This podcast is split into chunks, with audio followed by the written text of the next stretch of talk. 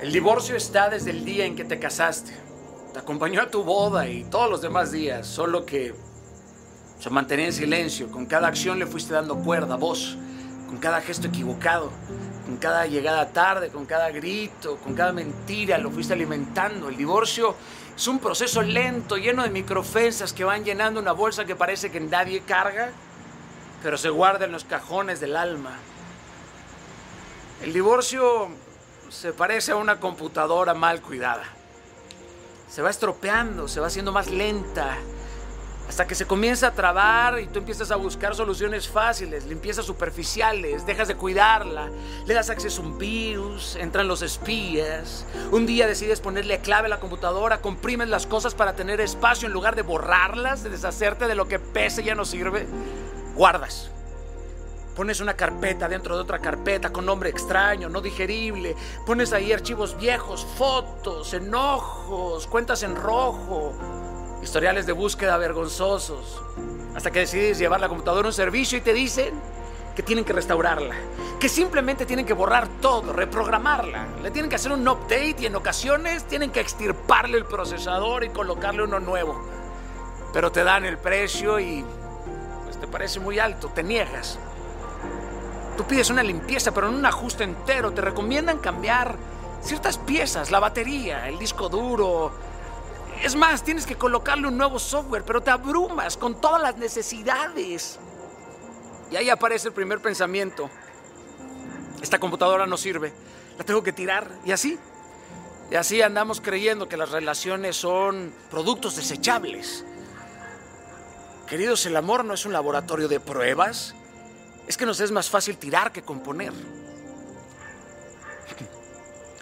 Miren queridos, me queda claro que nada es para siempre, pero aquello que cuidas dura más. Y el matrimonio es una joya de diario mantenimiento y es tu responsabilidad cuidar. Nadie más se puede hacer responsable de su brillo y de su pulido. Un matrimonio que se ha golpeado el alma por años necesita una cirugía celestial. Frag no hay enfermedad que no se pueda extirpar si no se pone en las manos del médico de médicos. Claro que da miedo que te, que te extirpen todo lo maligno. Y con justa razón, porque llevas tanto tiempo con ese dolor, que sientes que es tuyo. Hasta has aprendido a vivir con dicho enojo, a punto de no saber ser otra persona sin ese dolor. La operación dura un segundo, pero la recuperación tiene que durar el tiempo que sea necesario para rehabilitar un corazón y un matrimonio. Se necesita la disposición de los dos, entrega, de paciencia y de dosis masivas de amor. La recuperación de, un paralítico emocional, es aprender a caminar con cuatro piernas en sintonía, es aprender a ver con cuatro ojos con enfoque, es aprender a soñar con las mismas ganas, pero de que es posible, coño, es posible. Pero a veces no queremos salvar un matrimonio por todo lo que pensamos que tendremos que hacer para salvarlo. Estamos tan cansados, estamos desahuciados y preferimos claudicar, pero quien se atreve a poner a Dios en la ecuación, el resultado, querido, va a ser perfecto. Porque donde hay amor, donde hay fuerza, donde hay valentía para superar el dolor, la traición, lo que sea, se puede mutar radicalmente y pueden hacer algo nuevo. Y si lo vuelves a intentar, y si lo vuelven a intentar,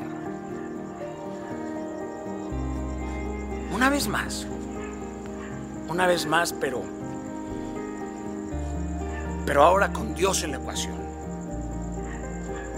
pierde todo en la mesa de nuevo empezamos de nuevo. Listo, ahí.